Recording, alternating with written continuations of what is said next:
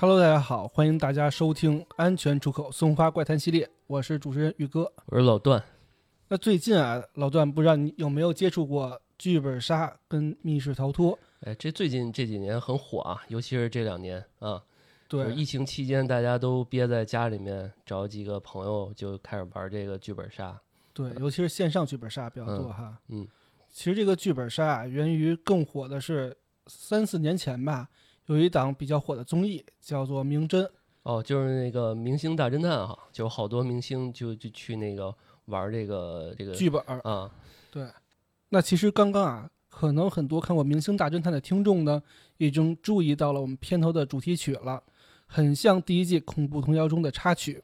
这首 BGM 呢，也因为非常诡异啊，给大家留下了深深的阴影。还说 BGM 呢，因为我们这个电台啊，就是 BGM 包括呃剪辑啊，主要是在我这边。然后我们在查这期案件的一些资料的时候，宇哥在深夜啊，就给我发来这么一个 BGM。然后作为剪辑的这个插曲用啊，然后我当时一点开，我当时就慌了啊，这个 这个汗毛都竖起来了，就是真的是很恐怖，生怕你睡不着啊。哎，是你这真是那晚没少折磨我啊，做了很多噩梦。其实不仅是你啊，我每次啊准备也是在半夜，然后呢，我那椅子啊还背对着门，所以我准备完之后，我觉得我椅子都在动，非常恐怖。是，哎，我们这哥俩就互相吓唬对方吧，嗯，相爱相杀。那今天啊，其实就着我们这个 BGM 啊，讲的就是一个由恐怖童谣引发的案件，还有一系列电影推荐。嗯，那说起童谣啊，哎，老段，你心里的童谣什么样的？哎呀，想想起童谣，就想起我小时候大住大院时候这些一起玩的这些姑娘们了。哎呀，这个一到。夜里面八九点钟的时候，吃完饭就跟他们玩这个丢手绢啊、跳皮筋啊、掀裙子呀。那咱没有啊，没有啊，别别瞎说啊啊！反正基本上都是这种比较可爱的、美好的一些回忆啊，听起来都是小男孩、小小女孩一起唱唱跳跳的，我觉得还是挺挺好的。在夜里唱唱跳跳啊，是我们这是早期的唱跳选手，嗯，早期小夜店，嗯，是，反正还是挺欢乐的，至少不会像。刚刚我们开头的这种这种比较空灵的这种感觉，对，要是欢乐，我也不至于下一半夜睡不着觉。哎，是，别提了。对，那说起童谣啊，我们今天讲的就不太一样了。这首英这个英国童谣啊，名为《鹅妈妈童谣》。这鹅妈妈童谣呢，在英国流传时间相当的久远，有数百年的历史，而且总数也是相当惊人，达到八百多首了。那其实啊，大家都不陌生，有很多著名的童谣都来自于这里，比如伦敦大桥倒下来、玛丽有只小羊羔等等，都是这个所谓鹅妈妈童谣里面的。而且《明星大侦探》里熟知的恐怖童谣，它的原版就源自于恐怖童谣的《十个小黑人外出用膳》。此外呢，还有印第安小朋友版本的，讲述呢是印第安人被美国人屠杀的故事。而且这个恐怖童谣啊，非常的大众，不算小众东西了。据统计，全世界的恐怖童谣爱好者超过了三十多万人，他们吃于揭开这些恐怖童谣背后的谜底和故事。但是不为人知的是，这个恐怖童谣最血腥的，却是一个叫做利兹波顿拿着斧头的，让人听了直冒冷汗。哦，没想到一个童谣还能引出这么多的呃一些人后续的一些。这些追捧啊，还愿意去去探究曾经发生的这些事情，而且还有很多版本。那我们就来听一下这首恐怖的童谣吧。呃，利兹波顿拿着斧头。嗯。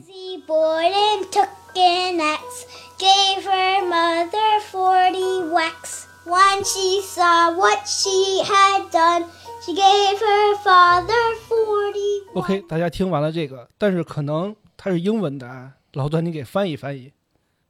它其实是这样，就是利兹波顿拿起斧头劈了妈妈四十下，当他意识到自己的行为，又砍了爸爸四十一下。这是一个连贯的故事啊，还有连贯的动作，连贯动作是 四十四十一，其实没少砍啊。而且童谣大家都觉得是小孩儿，小孩儿怎么能砍那么多斧头呢？啊，这个关键点不在这儿吧？关键点我觉得从一开始就不对啊，怎么可能一小孩拿着斧头？啊对对对，其实这个反差还是挺大的啊。一对个。小孩能拿到拿到斧头去砍自己的，而且是自己的爸妈嘛。哎，到底是怎么样的呢？那这就跟我们今天要宇哥给我们大家讲的这个故事有关了。对，那我们今天要讲述的就是这首利兹波顿拿着斧头背后的故事。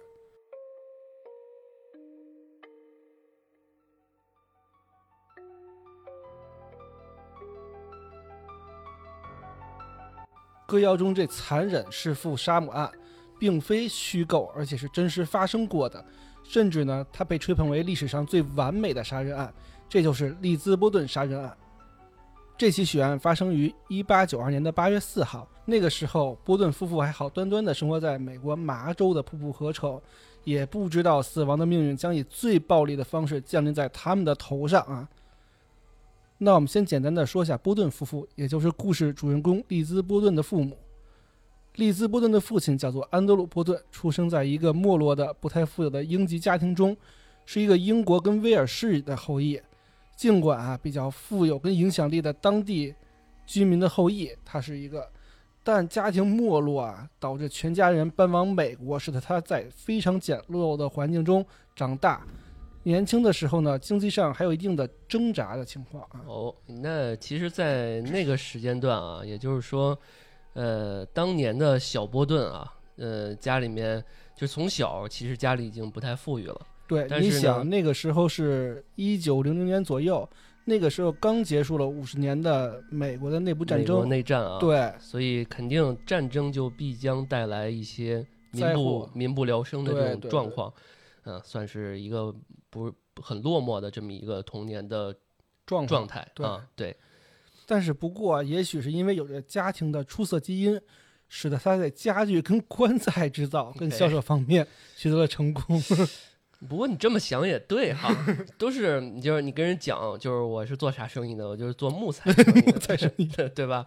呃，从你的这个呃，你想我们买家具一般就是置办对这个，或者是有什么喜事儿是吧对？，红白喜事儿都包。对啊，我们红白喜事儿，其实它其实承载了很多人的一生嘛，对吧？我办喜事儿，我我也得买家具、哎啊，我最后呃葬了，我我得买家具。呃，再有，其实那一段时间吧，呃，战争之后对死亡的人数也多，所以这个买棺材啊，其实也是一个很普遍的一个事情了。对，对而且战争摧毁了家庭，很多人要重新置办家庭，一嗯些东西也要有家具嘛。嗯，是高消费、高消消耗品，对，对，较为正常。嗯，只不过用的人可能不知道，这个他们的家具是跟棺材一嗯炉里出出来的，呃，对，所以这可能是早期的不能多想，啊，早期的发国难财是吧？不能多想啊，嗯细思极恐了。嗯，嗯是，然后呢，借着这个棺材跟家具出生与死亡的这一系列销路，嗯，成功的呢成为一个成功的商人，而且哦还后来成为了地产的开发商。然后他是几家纺织厂的董事，而且拥有了可观的商业财产。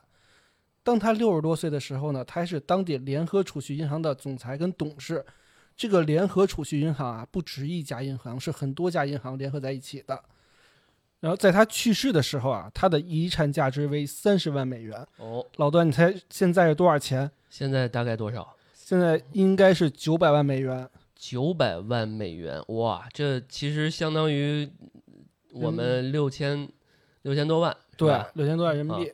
其实，在当地来说、当啊，时当地可真的是富有啊，富有啊，超级富有的商人。富商对。嗯，但是那这么有钱，得 哎得给周围的人和家人得多置办置办了，救济救济是吧？，啊对啊，大家都是穷苦人民是吧？啊是啊，但是他并没有啊，或许啊是因为经济困窘啊，童年影响了他的性格，是他与家人、亲友、邻舍之间的都比较疏远，比较孤僻这种这哦种固执孤僻怪老头儿，就嗯是比较报复小时候那种穷苦的日子，是吧？对对对，嗯可能是因为穷怕了。嗯，嗯，是。那个年代人好像都是这样，好都有点都很节俭。对嗯这让我想起小时候听那个装在套子里的人哈，其实当时他也是很也挺有钱的，对，然后但是他每天都是武装着自己，不跟周围的邻居沟通啊，然后一直伪装着自己，是吧？嗯 当时我高中学这个课文的时候，嗯我最左边的女生给最右边的男生真的背着老师扔了一个套儿过去。想把它装进去是不是？对对对，可以可以可以。你绝了你们什么小学啊？什么学校啊？玩的够玩的够猖的。嗨。啊，行行，回回过来啊，回过来。嗯然后呢，当安德鲁·波顿年轻的时候呢，认识了他第一任妻子莎拉，并且生下了两个女儿艾玛跟丽兹。其实两个姐妹啊，年龄相差了九哦岁。这就是我们今天的主人公了人公丽兹啊·波顿，而且他父亲啊是在他三十八岁的时候生了利兹·波顿，在二十九岁的时候生了他姐姐艾玛·波顿，而且他们住在呢一个家里头没有管道的一个环境下。其实当时啊，家里已经有非常多的富人区啊，已经开始铺设管道，而且是非常常见的设施了。而且他们家虽然有钱，他却住着不是最富有的地区，他住的是一个离工业区比较近的一个地方，是一个老牌的一个没多少人富人住的一个地区了。更多的富商呢是搬到了比较离工业区远的、更时尚的一个山丘街区里面。嗯，其实所以说像他这样人啊，也不需要社交。然后呢，家里面设施啊，就是一些生活必须的啊，也不是说有特别高的要求，嗯，所以也就不愿意住在特别近的地方，因为不需要嘛，对吧？对，嗯，这样我觉得也可以理解。有些人他就就这样嘛，小气嘛，性格孤僻，是。让我想起了美国那个连环剥皮杀手，他也住的特别远。那那可能是他为了方便作案，嗯对，吧？对因为他有一种可能性。他住的离墓地非常近。行，那有有机会我们把这个案件也可以嗯对对对，讲一讲，可以啊挖掘一下。啊，我们提前挖个坑儿埋啊个坑儿啊虽然未必填。对对，未必填，嗯，嗯小时候的丽兹·波顿啊，跟他姐姐艾玛·波顿都算是一个非常有宗教教养的孩子，并且参加了中央公理会，我们理解为当地的一个基督教教会。作为一个年轻的女性呢，丽兹·波顿非常积极地参与了教会活动，包括为新晋移民（九十年代肯定移民多嘛）嗯，到美国的的孩子们呢，教授一些主日学，其实就是基础的呃理论。他参与了基督教的组织，而且呢还兼任了秘书和司库，参与了当代的社会运动，比如说基督教妇女节制联盟。其实这块儿我们说一点啊，一九零零年前后，甚至一八几几年那个时候对女性啊其实是比较抑制或者说比较歧视的，尤其是在宗教里面，对女性来说更不是看好的。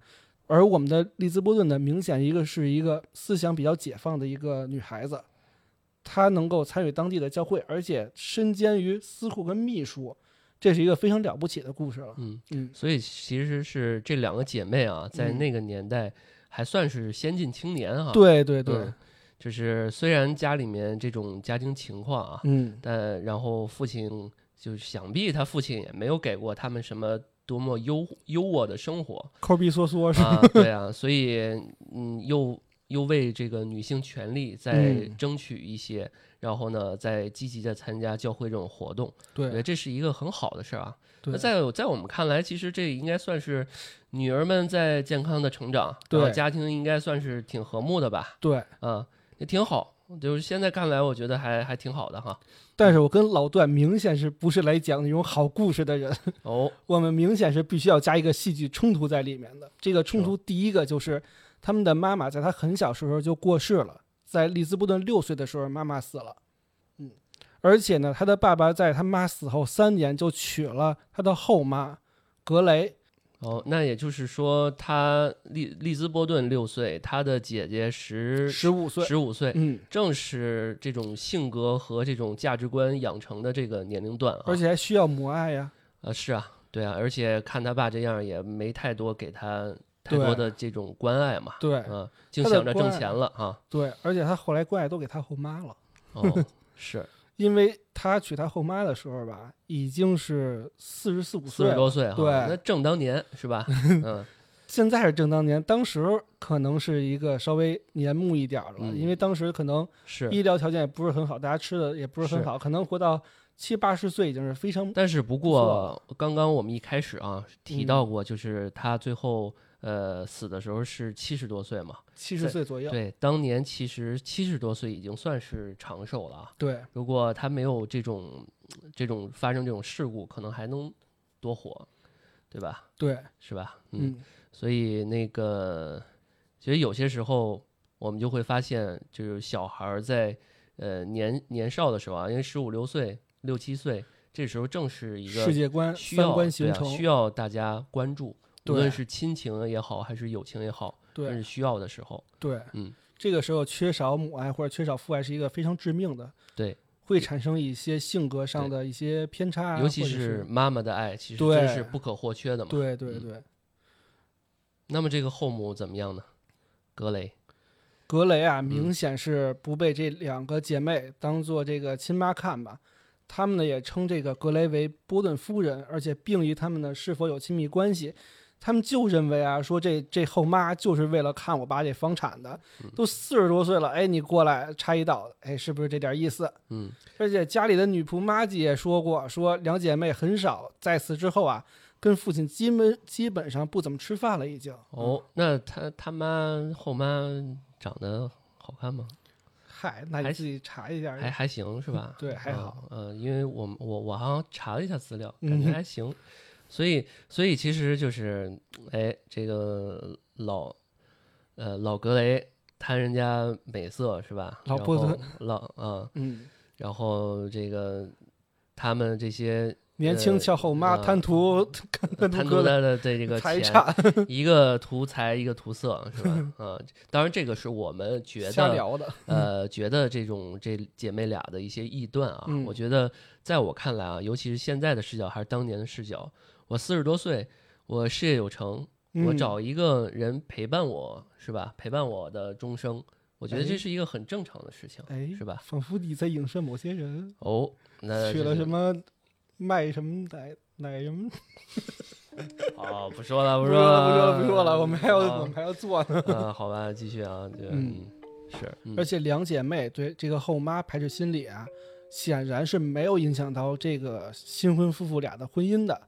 两个人呢相处还是比较愉快，这就让两姐妹呢更不爽了。哎，我从小缺少父爱母爱，而你呢还把我们的父亲去抢走，哎，我们就更不爽了。但是碍于父亲的关系呢，也没有产生过多的冲突，只是排斥跟远离他们两口子而已。真正让波顿家亲子间发生关系变化的呢，是在一八九二年发生的一系列事件，让丽兹两姐妹跟父母之间的关系彻底走向决裂。哎，哦老段，一八九二年这年一八九二年就距离我们发生案发案发的那一天对那一年啊，对，就就是当年，当年了，对对啊，对对。而起争执的起因呢，正是因为他爸先将自己的房产送给了他后妈的姐姐，这两姐妹你都不管，太远了，这个对啊。啊而且我们说啊，一八九二年，利兹波顿多大？三十三岁了，他姐四十二岁了。这姐妹啊都没结婚，你也不管啊，你先把嗯房送给了 后妈的姐姐，而且你说啊，这个送给后妈也就送了，对吧？那这种他从姐，从法律上，他也算是自己的这个直属的，两口子住一起啊。对啊，嗯，就是你两口住一起，你也可以送嘛，嗯这是我的那个法定配偶嘛，哎我可以嗯送。但是你说这个后妈的姐姐姐这嗯就有点儿，匪夷所确实思。确实是啊。嗯从情感上，我你不关注我啊，那个你你你还老跟自己的这个呃跟我们的这个后妈，所谓的后妈，还天天挺开心，也不关注我们。然后呢，钱方面呢也不给，对吧？然后我们的感情婚姻大事呢也不关注，所以对。然后那一系列这些，其实已经让我们感觉到非常不爽。让我们感觉到矛盾在慢慢的激化，对在慢慢的积累了。嗯，两姐妹呢非常不爽，所以呢，他们接着向父亲索求了这个房产。他父亲怎么办的呢？把他们爷爷的房子啊，以一美元的价格卖给了两姐妹。嗯，但是呢，又在谋杀案之前的数周，这个两姐妹呢，又以五千美元的价格卖给了父亲。这五千万五千美元啊，就相当于现在的十四万四千美元，九十三万多人民币。理由呢，也是不得而知。这点其实有点儿匪夷所思啊，嗯就是一个卖一个买，这两个行为其实我都不太能不太理理解对对是吧？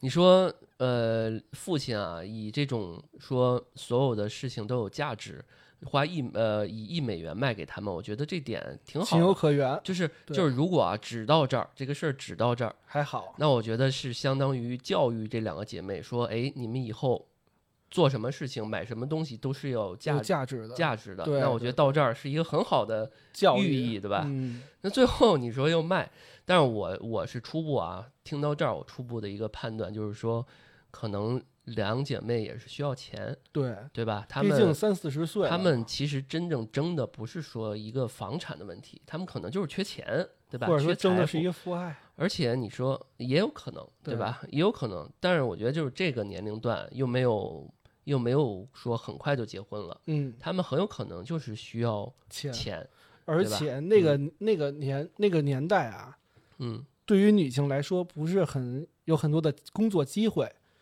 两个姐妹之间呢也没有很多能够挣钱的机会，嗯所以其实她们也是比较需要的。她们又没有结婚嘛，只能靠着父亲生活。是。嗯，靠父亲这么一个事儿啊，本来我觉得感觉是一个挺好事儿，成为了一个变现的手段。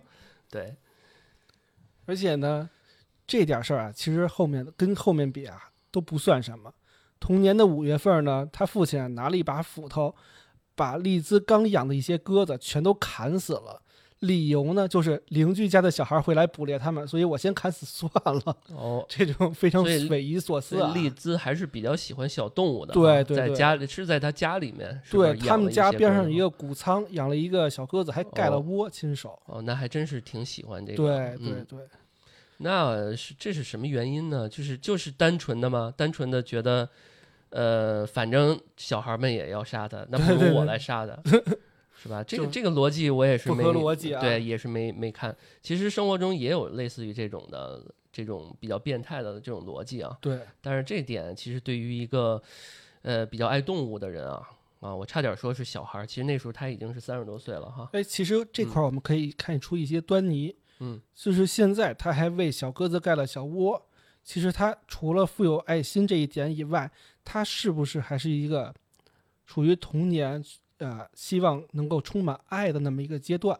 是他一直缺少的，所以他一直在体现出来。嗯，即使他三十三岁的时候，他还是这样。对，很有可能，因为他会把一些爱会给予到一些其他的事情上。，对对对，对越渴望就越嗯付出。是，嗯，对，那或许是出于上述事件的影响啊，两姐妹跟父母之间也是相行渐远。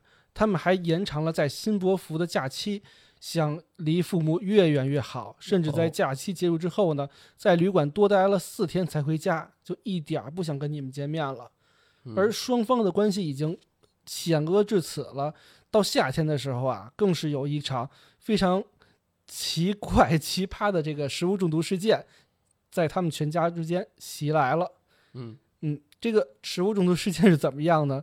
是因为后来啊，是一位朋友猜测说，他们是因为把羊肉留在炉子上好几天才吃，所以呢食物中毒了。那羊嗯肉又夏天留好几天 都臭了。是啊。其实刚刚那个呃，有一个人物我们没有介绍啊，就是嗯他们是有一个一个保姆保姆妈吉啊，嗯就是他的名字叫妈吉啊。我在想他们的饮食啊、起居啊，是不是就这个保姆来管？是对啊是不是他来做饭？对，但这里面就很不合理啊！刚刚提到，就这个夏天，你夏天你会把肉放在炉子里面吗？虽然那时候没有，那时候没有冰箱吧，应该没有冰箱。没有冰箱哈。那我觉得像嗯，他们这一些这个贵族啊，对吧？应该算是贵族了吧，很有钱了。他富人富人啊，啊是虽然贵族谈不上，但是很有钱了。他会不会因为这种都臭了还要吃吗？而且这明显是可以闻出来的吧？嗯，他怎么做也吃不出那味儿来。有有可能这个妈吉啊，带着这肉找那老爷子说说，你看，哎，这这个前两天刚买的肉，最近天气不太好，要不扔了吧？老爷子呃抠鼻缩缩的说：“别扔，还没 对还没坏，对还能吃呢。对，吃馅儿剁丸子，剁剁馅儿吃丸子，冬吃冬吃萝卜，夏吃姜。我跟你说，羊肉汆萝卜，羊肉丸子跟萝卜汤，有可能，绝配有可能。对，我觉得这这种不剁馅儿真的是应该吃不出来，呃，只只有这种方式才能吃不出来这种味儿啊。当然，最后他们就是全家都中招了，是对是吧上吐下泻，情绪呢也不是很好。反正也是挺挺糟心，对嗯挺糟心。呃，不查查啊，我们继续这个案件觉得到这儿为止啊，呃，冲突还是不少啊。对，越演越烈了。对，我们重新捋一下：第一，这个没有缺失了父爱，嗯啊，母爱呢又没有，从来就没有过，是吧？然后呢，可能有过，就是在他六岁六岁之前吧。对。呃，然后呢，因为房的事儿，又被这个跟父亲吵了一架，然后呢，又把自己心爱的鸽子被他父亲给都毁于他的弄之手，然后呢，跟父母呢，所谓的这个嗯这个后妈又关系不太好，最后又集体得了这么场食物中毒，情绪那我觉得整个人就真的整个一家的人都情绪不好。哎，他保姆有没有闹肚子？应该，我觉得应该打个问号，因为我觉得他们的起居都是保姆来负责的。但是应该是全家都吃了，所以，嗯，是，就是有人重有人轻吧，估计。嗯，那最后几天之后怎么样了呢？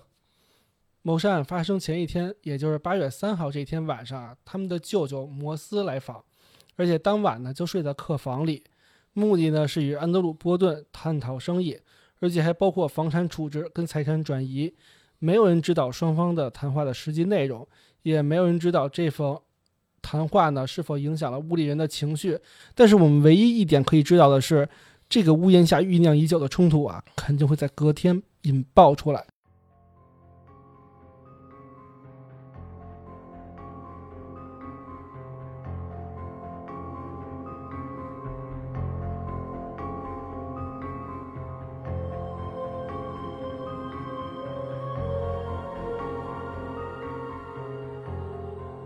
因为利兹波顿可能已经听到了他爸想转移财产这个问题。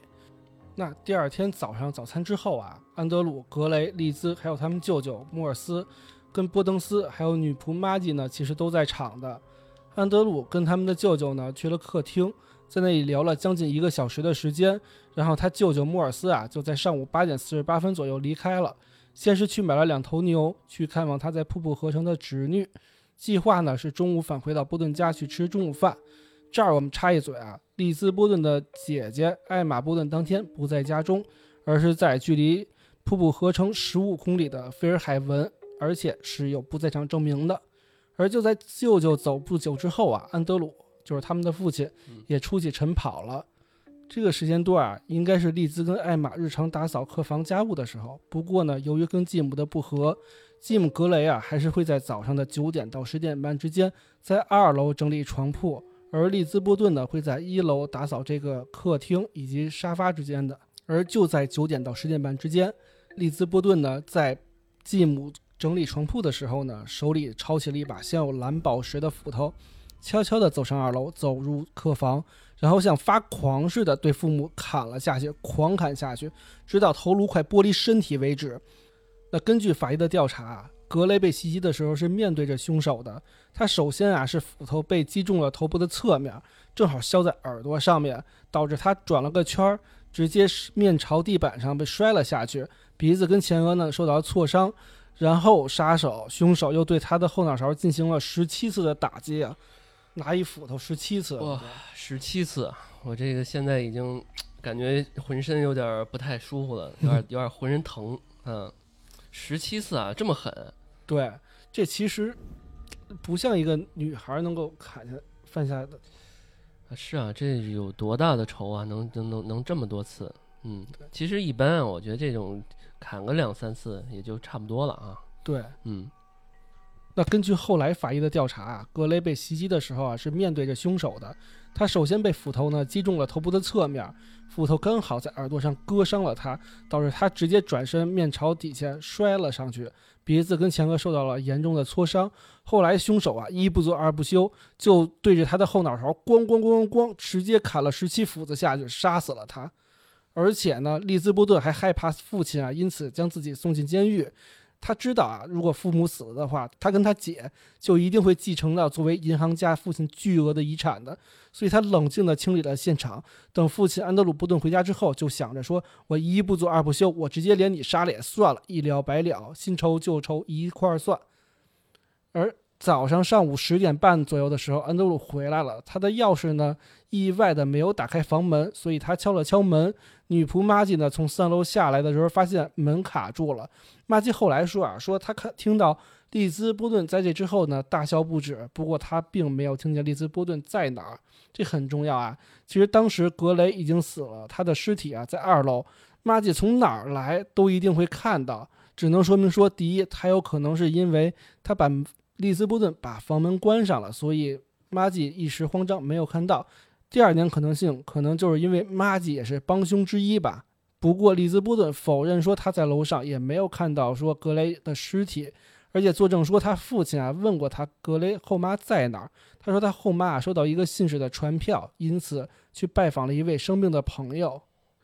在父亲安德鲁波顿啊当时是要在沙发上小睡的，利兹波顿呢就为他。去脱了靴子，而且穿上拖鞋，这是他后来口供说的啊。其实当时啊，并没有，安德鲁·波顿还是穿着靴子。随后呢，他跟玛吉说：“说，哎，百货大楼大帅卖了，咱们一起出去买一买东西吧。”玛吉就说自己是身体不舒服，就回到三楼卧室继续睡觉了。蒂兹·波顿这个时候其实也没有出去。上午十一点十分左右的时候，玛吉在三楼正在休息。突然就听到利兹波顿从楼下喊道：“玛姐，快点！我爸死了，有人杀了他。”等玛姐跑下来之后，就看到安德鲁瘫倒在楼下客厅的沙发上，头部惨遭斧头重击了十到十一次，脑浆迸裂，鲜血横流，连眼球已经两半了。哎呀，这个真的是十多次啊！头部砍了十多次，这看听得我都脑袋疼。而且已经被砍得面目全非了，眼球都出来了。这这个画面我已经脑补出来，已经开始有点头皮发麻了。而且其实，哎，我有点质疑，就是利兹布顿三十多岁一女的，她能拿一斧头咣咣就能把脑袋砍成那样，这多大仇啊！其实如果是，其实我觉得她是有这个能力的。我感觉她是一个有这个能力，因为她也不是十五六岁的小孩儿。他至少是有这个仇恨值的，我觉得。仇恨值是一方面，另外一方面就是他作为这个有没有这个这个行为能力，他是有的，嗯，对吧？而且再有就是他父亲不是正在睡觉嘛，对，就是有些时候其实是毫无防备，反应不过来。对，我觉得砍第一下的时候，他父亲应该是醒了，肯定是醒了，一吓一跳，然后他发现可能马上要有一些尖叫啊，嗯，或者是一些。一些这种反应的防卫动作，他赶紧得多补几头，对，让他闭嘴。我估计他他他那个后妈也是这么一个情况，对，啊，而且他都是偷袭嘛，属于。对。好在一点就是这个他那后妈呀，他砍了一下，他他后妈就趴地上了，对，可能就没有那么快的反应过来，对对对，对吧？嗯，而且你看他砍的这个次数啊，后妈砍了十七下，对吧？这个爸爸砍了十下，对，嗯，相对来说还是恨，如果是他的话，还是恨后妈多一点哈，是 吧？这个角度清奇，我跟你说，是吧？啊，多，反正父亲十下得了。而且我们这儿说啊，说这个时候其实他爸已经七十岁了，他的后妈也也得五六十岁了。其实这个时候啊，其实没有多少的这个防备能力的。嗯，这个时候砍这么多下，这仇恨冰冻三尺，非一日之寒呀。哎，是啊。在此之后啊，丽兹居然还上街向工人求助，说他发现他父亲被杀了，快点救救我爸，我爸被杀了。找了工人去报警，然后还非常冷静地找了当地的医生鲍文医生来帮忙。而鲍文医生呢，其实住的不远啊，就住在波顿家的对面。赶过来的时候呢，确定两名伤者呢已经是死得透透的了，鉴定了安德鲁死亡时间为大概上午十点左右。事后啊，也是有不少的邻居朋友以及围观的人啊，在外头聚集，国内国外都一样，都是围一堆人。是啊，而且他就是是当地大户嘛，对啊，非常有名的名流也算是，所以这个这热闹啊，被砍了两个人加起来二十八下，是一一共家里面就这四口人嘛，对对吧？嗯，死了两个，这个相当于屋主嘛。对啊，因为安德鲁波顿夫妇啊。生前虽然不是那么受欢迎的大善人，但肯定是一个有头有脸的家庭嘛，所以社会舆论啊深感震惊，执法当局也迅速展开了调查。那么往常来说啊，能够从受害人死亡受益的，都会被列入命案的嫌疑人名单里。以波顿夫妇的命案来说啊，最符合这个条件的就是他们的女儿以及当天住他们家的这些亲戚了，比如说里兹波顿，还有他姐姐艾玛波顿。还有就是他那个舅舅摩斯，以及他们的女仆玛吉这几个人了。不过我们之前说过，说艾玛波顿当天是不在家的，而且他舅舅摩斯也是去了亲戚家，嗯所以呢，而且都有不在场证明。他一大早就走了嘛。对对对，嗯所以其实矛头啊就直指利兹波顿跟女仆玛吉两个人身上。而当警察审讯利兹波顿的时候呢，他的回答非常奇怪，而且自相矛盾。比如最初他报告说，在进入房间之前呢，他就听到了一些呻吟声以及求救电话，但是就在两个小时之后呢，他又改口说他什么都没有听到。进屋之后呢，没也没有意识到什么不对劲的地方，而且被问到继母在哪里的时候呢，他回忆说：“哎，他格雷收到了一个纸条，就像我们之前说的似的，看望生病的病人了。”而他之后呢，又说他可能已经回来了，而且否认呢有人上楼去找了他，声称女仆啊跟这个邻居上楼去看了，走到一半的时候呢就回来了。其实大多数啊与利兹波顿面谈的警察呢都不太喜欢利兹波顿，因为有的人觉得他太冷静、泰然自若，有的人认认为他胡言乱语、乱说话。嗯，警察呢也确实搜证了这个利兹波顿的房间啊，但是比较粗略的检查，没有人呢费心去检查是否有血迹、是否有凶器这种的。所以在后来的审判之中呢，警察也被因为敷衍了事以及不勤奋啊，引来了媒体跟群众的不满和批评。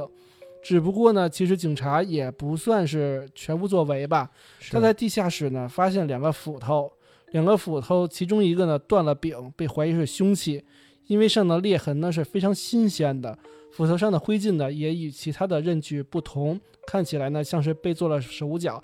我们这儿知道啊，就是斧头上的灰烬、灰尘啊有两种，第一种是比较沉的，沉的呢它那个灰啊就比较难以擦，那个浮土啊比较新的，它就是一吹或者一拂它就掉了。对，就是我们那个呃，一般搁了好久的那种的啊，就是你吹一下，它还有一层，对它，就是它它它就是时间比较拧久了。但是它这种人为做上去的，基本上一吹就完了。这就让我们想起我们开车，对这车一搁了一晚上，对吧？它可能你稍微擦一下就没了。对，但是你要搁了好久，它可能你吹一下还不行，你可能就得花五十块钱了，对，就得就得去洗了。就得要你盒钱。啊，所以这个就得得，这是这我觉得还行啊。我嗯觉得刚刚提到警察能做的也都做了，对差不多啊。他们能搜到这个地下室有这个骨这个斧头，我觉得已经算是做的不错的了。对嗯，而且他们还调查了这个吃坏肚子这点这点事儿啊。嗯警察呢也对家里的牛奶以及他们的两个死者的胃呢进行了毒检，不过并没有查出相关的毒素唉。这比较扯啊！这个脑袋是被斧头砍烂的，跟毒检有什么关系呢？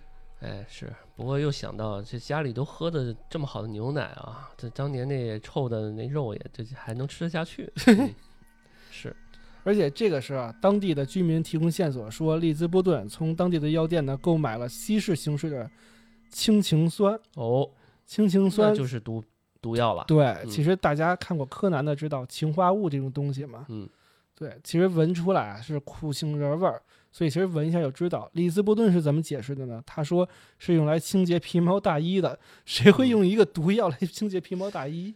是，但就算能清洁吧，但是怎么说呢？这个还是没有那么的呃，他怎么清洁这个是有毒物，杀敌一千自损嗯八百，他自己清洁了，他自己也闻了。是一切都太巧合了。对关关键是，嗯、对。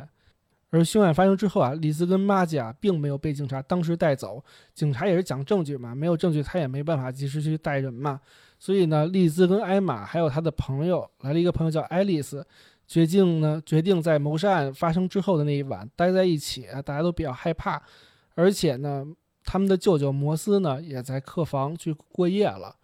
八月四号晚上啊，警察驻扎在房子周围，一个警官就说说在此期间，他看到波顿带着一盏煤油灯跟一个污水桶，带着他们的朋友爱丽丝进入了地窖。他看他们两个人女人都离开了地窖之后，波顿独自回来了。虽然他看不清他到底在做什么，但是他好像是弯腰在看着水槽里的东西。嗯，这里面我觉得可能就是那个时代的问题了啊。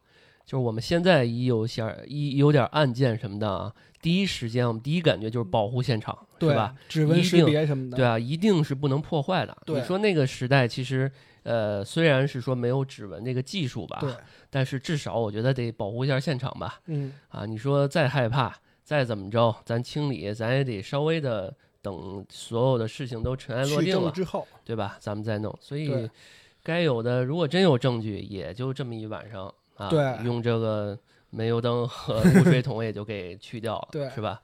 就是当然这些我都是我们都是建立在利兹波顿就是杀人凶手的这个前提之下、啊。对对。那我们接下来继续听后续啊。时间来到了八月五号，他们的舅舅摩斯呢离开了家，被数百人围观。警察呢也不得不护送他们回屋，因为这个事情啊对当地来说影响非常大了，大家都非常好奇这个富商到底是怎么回事儿。而且一家人就是这么多，其实嫌疑人呢也就是其中之一。当地人啊其实更相信是这个摩斯哦，来作案，因为他这个女儿啊，他是对他其实是唯一这个案件嫌疑人里面的一个男性啊。，对呃，所以从当时的这个背景上来看啊，他是最适合或者是最有能力犯这个案的啊。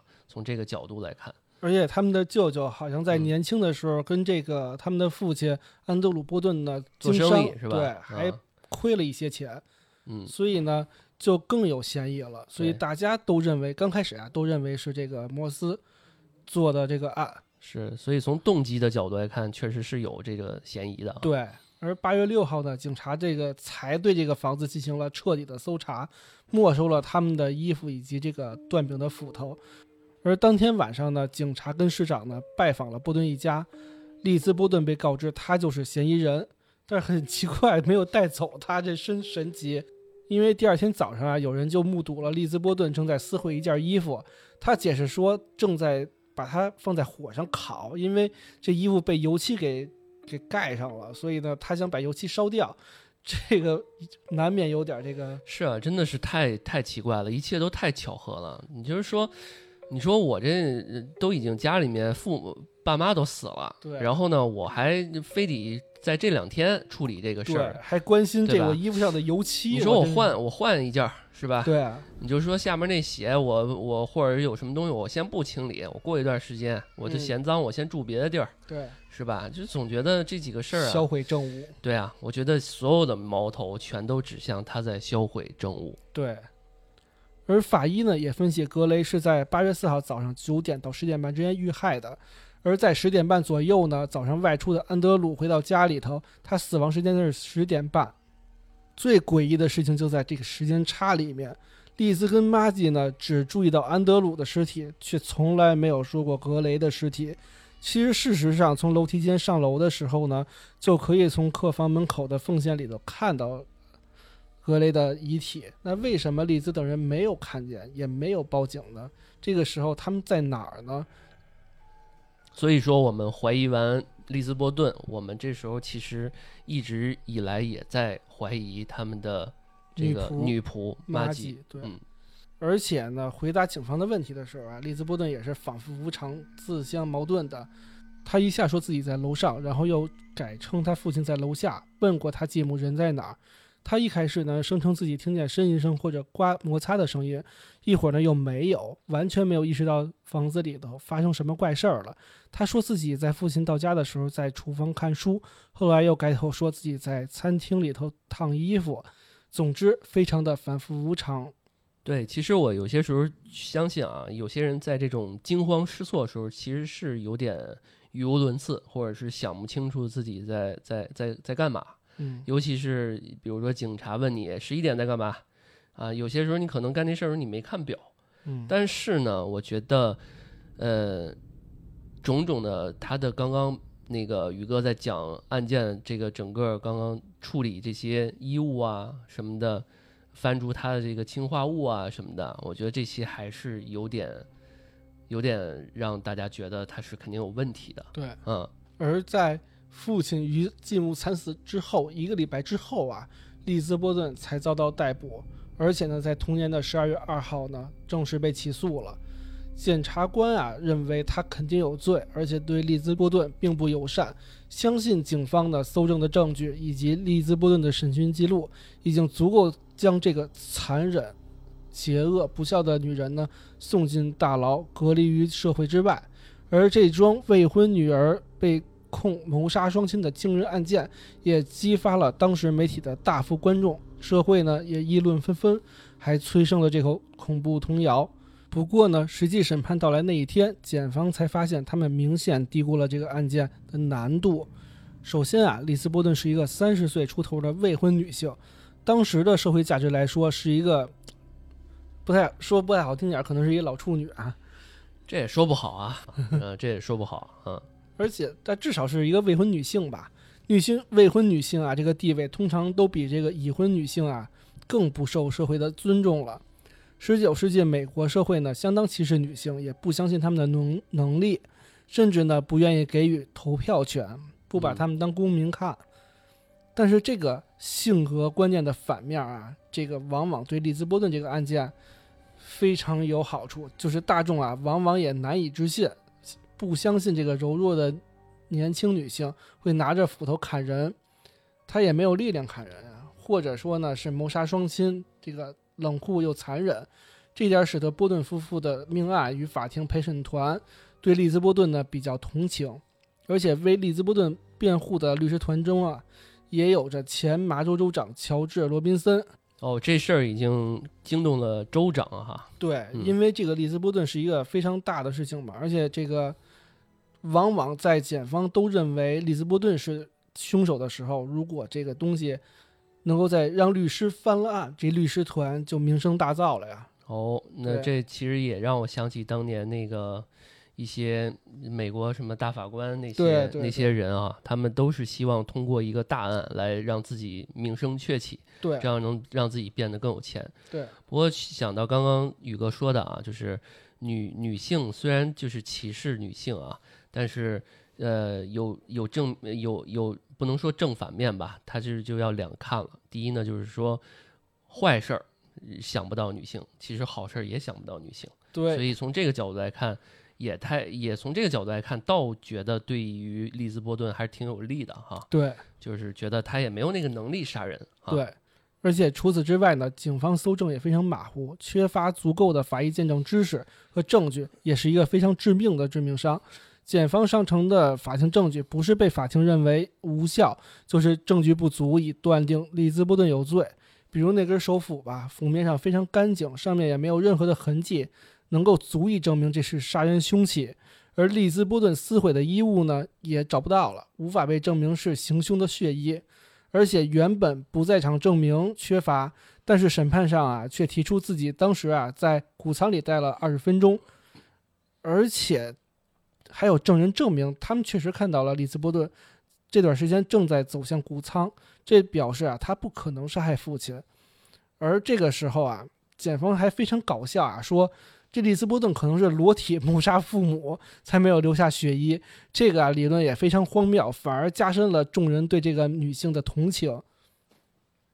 是啊，我觉得在这种情况下，就是所有的这些法官也好啊，群众也好啊。对于这些猜测，我觉得也是可以理解啊，因为毕竟，因为毕竟这么长时间也没有个定论嘛。对对，大家也非常着急。嗯，而且啊，整场审判最戏剧性的一幕啊，就是当波顿夫妇的头颅被当作证物呈上法庭的那一刻的时候，利兹波顿一看到自己的父母的破碎的头颅，当场昏厥过去，哭死了。这个举动啊，使得他的辩护团队。成功的让原本对利兹波顿不利的审讯记录被法庭认定为无效，那这就赢了。这是真的是对于利兹波顿来讲，那这事儿基本上就可以翻了，可以理解为就跟自己无关了。对，翻了，翻了，直接。对，我觉得听到这儿啊，就是大家会发现，警察在这个取证的过程中，很多不专业的地方，对，很多没有结论，或者是说没有下。呃，该有的一些节点的时候，他没有把控，对吧？所以你说，你说这里面有几个好玩的这个猜测啊？比如说他走向粮仓那个时间段，是否有人真的能准确的呃记清楚那个时间在哪儿。对，而且刚刚提到一个小细节啊，说呃十十点十呃十一点呃十一点左右，十一点十分的时候，好像他喊了一声，然后那个保姆下来了。对，但是十点的时候，十一点的时候好像还没有，也就是说他好像真正砍这个他爸爸的时候也就十分钟，对，所以在这么短的时间内，呃就可以翻一个案。对那他走向粮仓那那么短的时间，他可以完全谁也不记着这整个这么细碎的时间线，对，所以这里面有好多太多的不确定。对，嗯，但是无论怎么说啊，这个曾经是弑亲案的头号嫌疑犯，成为阶下囚的利兹波顿，在经历各种坎坷与风波之后，终于在一八九三年的六月二十号被审判团宣判无罪。尽管的警方认为说我要坚持，我要给社会一个公道，这个调查也一定会持续下去。但是之后呢，也没有新的嫌疑犯再遭到起诉了，就此呢成为了悬案。而随着时间的流逝呢，也很难得到了确切的答案。但是这并不妨碍研究者寻求真相的热诚。有些理论啊，就像刚才老段说的，说认为马马吉是凶手，嗯动机呢或许是天气热啊，造成大家拉肚子，非常不满热。对，马吉谁让你让我不把那羊肉扔了哈？本来闹肚子难受着呢。对啊，嗯，而且呢，嗯。而且这这家人啊，这个夫妇啊，也关系跟马吉恐怕也不太友善。是，对，嗯，而且呢，包括他们那舅舅，我们也之前说了，说这舅舅之前啊也给人赔了钱，当时又聊，嗯。而且凶案之前一天，他们又聊这个财产转移，嗯。有没有可能是因为这舅舅啊串通，或者说自己想做掉这个父母之是前没谈拢，嗯。对，也没谈拢，嗯。自己也想拿一波钱，也有可能是这波人都想把这个，是，而且啊而且就说他这舅舅，我嗯之前查查到一些资料啊，说他年轻的时候是个屠夫，他哎是一个这么一个职业。那这手法就比较娴熟。啊。对，那我觉得如果是三十三岁的利兹波顿，嗯，十分钟之内不能把一个人砍到那种程度的话，那我觉得他舅舅还是有可能对的。，他舅舅还，而且查到的啊，查到还有一个小的线索，就是说，呃，他舅舅不出去了嘛？啊，据说好像是呃给他的什么侄女儿看病还是怎么着？。对，然后刚刚还大家还记得有一个他对面的那个医生嘛，嗯，好像说找的那个医生就是他们家对面那个医生给他侄女看病，哦，然后去到他们家的验尸的医生好像也是这个医生，报所以文医生对，所以也就是说，他们如果啊，我在想一个特别大的一个盘啊，就是他舅舅有可能跟利兹波顿还有这个保姆啊，假如说都一起串了一下，买通了医生，对，然后那我觉得这个事儿就这么几个人知道，那就真的是天衣无缝了。合着就演他父母俩人了，对对，全都是演的。对，然后大家钱一分是吧？嗯。不过这么想，这个这姐妹俩也够狠的啊，毕竟是自己的亲爸爸嘛。对，嗯，是，当然也有一些其他猜测啊，比如私生子啊什么的啊，这些。那我们聊一聊后续吧。利兹布顿被释放之后啊，跟姐姐啊，果不其然是共同继承了父亲的庞大遗产。他呢也是卖掉了凶宅，搬离了老家，之后醉心于戏剧以及文学，而且呢，在他六十六岁二七年的时候过世了，哦，将大笔的财产呢捐给了这防止虐待动物的协会，因为他跟他姐姐啊都没有孩子嘛。姐姐，正开始烫烫山姐姐，姐姐了啊，北那个天天津话哈嗯，行，就说出口音来了。死的时候呢六十六岁，他将财产啊都嗯，捐给了这个防止虐待动物协会了。哦，哎，这个爱护动物的这个形象啊，跟这个跟当年他那鸽子有点关系哈。对对嗯对，而且呢，跟当他当凶手的这个形象啊截然不同啊，也是非常的传奇色彩。嗯，所以其实说到这儿啊，我觉得，呃，我们假定如果呃不是利兹波顿杀的，但是我觉得他多少也脱不了干系，是吧？这个至少如果不是他下的手，他也是一个主要主犯之一吧。嗯，啊，这个因为是个悬案嘛，我们也不好去断，我们也是有自己的，我们自己主播也有自己的一些猜测。对，但是从我的角度啊，我个人角度，我就总觉得啊，有点呼应。然后他把那个他爸把他的鸽子都杀了，嗯是吧？嗯而且挺残暴的。嗯对于一个呃很小的一个姑娘啊，这个也不小了，是吧？那时候已经三十多岁了啊。但是对于三十三，呃嗯，虽然他三十三岁啊，但是我觉得他是缺少关爱的。对可能那时候他还是像宇哥说的，他保有一些纯真。对对呀、对于这来讲，他已经把自己的感情已经这个投入到这些动物里面去了。那相当于他父亲毁了他的所有的感情投入嘛？毁了他一个自己再造的童年。对啊、所以你毁了我童年，我也毁了你的后半后半生生活嘛。那，其实最这里面就有个呼应，他把这个钱捐给了动物保护协会啊，捐给了自嗯己的童年。对，捐给了自己童年。嗯从以这种呼应的角度来看，我觉得也挺唏嘘的啊。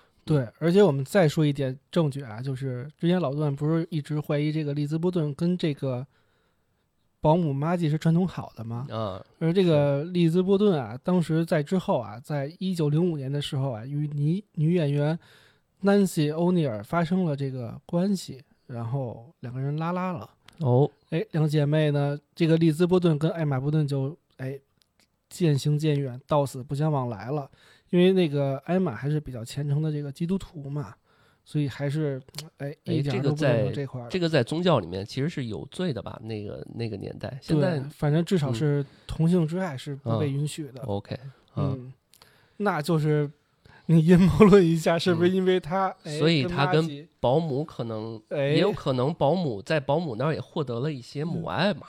获得一些快乐。啊，这这这这有可能啊，有可能。但我们对查那老保姆那照片，好像并不是很快乐，也不知道怎么快乐。是，嗯，嗯，对，那反正那个年代审美也不一样。嗨，啊，是，无论有罪没罪，利兹波顿永远是这起案件的主角那众人呢，就以利兹波顿为本案之名，而非被害的波顿夫妇了。虽然那场审判已经结束了，但是众人加在他身上的目光，无论是同情还是批判，即使在他过世之后，哪怕是现在，我们也在聊这件事儿，也永远不会消失。那谋杀和审判啊，在美国时至今日，它仍然是流行文化中的一个永恒的话题。而且啊，包括一些作家、小说家以及一些导演、编剧都非常喜欢这种话题。他们呢，就曾经在很多众多的电影、戏剧、文学作品中被描绘，而且在当地呢非常有名。比如说，一九四八年，编舞家德米尔跟古尔德合作，与纽约大都会歌剧院推出了自此时改编的芭蕾舞剧《瀑布合成传说》。而剧中的利兹波顿啊，是被定罪了，送上了绞刑台。而一九六五年也出现了歌剧版本，并在纽约演出。剧中啊，利兹波顿跟继母啊是爆发了大规模的冲突。他杀死了继母，拥有了大笔财富的利兹波顿呢，就被家族的人瞧不起。在众叛亲离的情况之下呢，最后精神错乱。另外呢，其实零六年的时候啊，就拍成了电影儿这个故事。呃，发生凶案的房子啊，现在是知名的瀑布合成的旅游景点儿，还提供用餐跟居住。这个、哦，在在里边住是吗？对，在房子里边住。可能会体验一点这个。可这这要是大半夜里边有一个姑娘拿着斧子过来找我，也挺害怕的。不过其实我们刚刚看的这些时间点啊，真的是一直流传到现在，对是吧？四八年、六五年，这都是隔了好几十年，对一直到现在还在拍，对是吧？然后，但是我发现这些剧情啊，都是愿意相信利兹波顿是有罪的对啊，无论是怎么送上绞刑台呀、还是说这个把继母杀了，最后有冲突啊，嗯，反正侧重点都不一样。对但是最终结论好像都是愿意相信利兹波顿是有罪的哈。对，这也是更符合现在人们或者说后世人们对这个事情的这个理解跟判断。嗯，而且呢，这个零六年拍的这个电影啊，叫做《利兹波顿的诅咒》，是美国的电影公司拍的，讲述呢其实是一个是一个挂羊头卖狗肉的事儿啊。它讲的是这个谋杀案之后一百多年，加州一家以这个恐怖传说为主题的博物馆开业。然后一个叫凯西的大学生啊，非常着迷这个故事，呃，穿衣打扮的都是学着利兹波顿的，举止嫣然啊，就是现代版的利兹波顿的化身。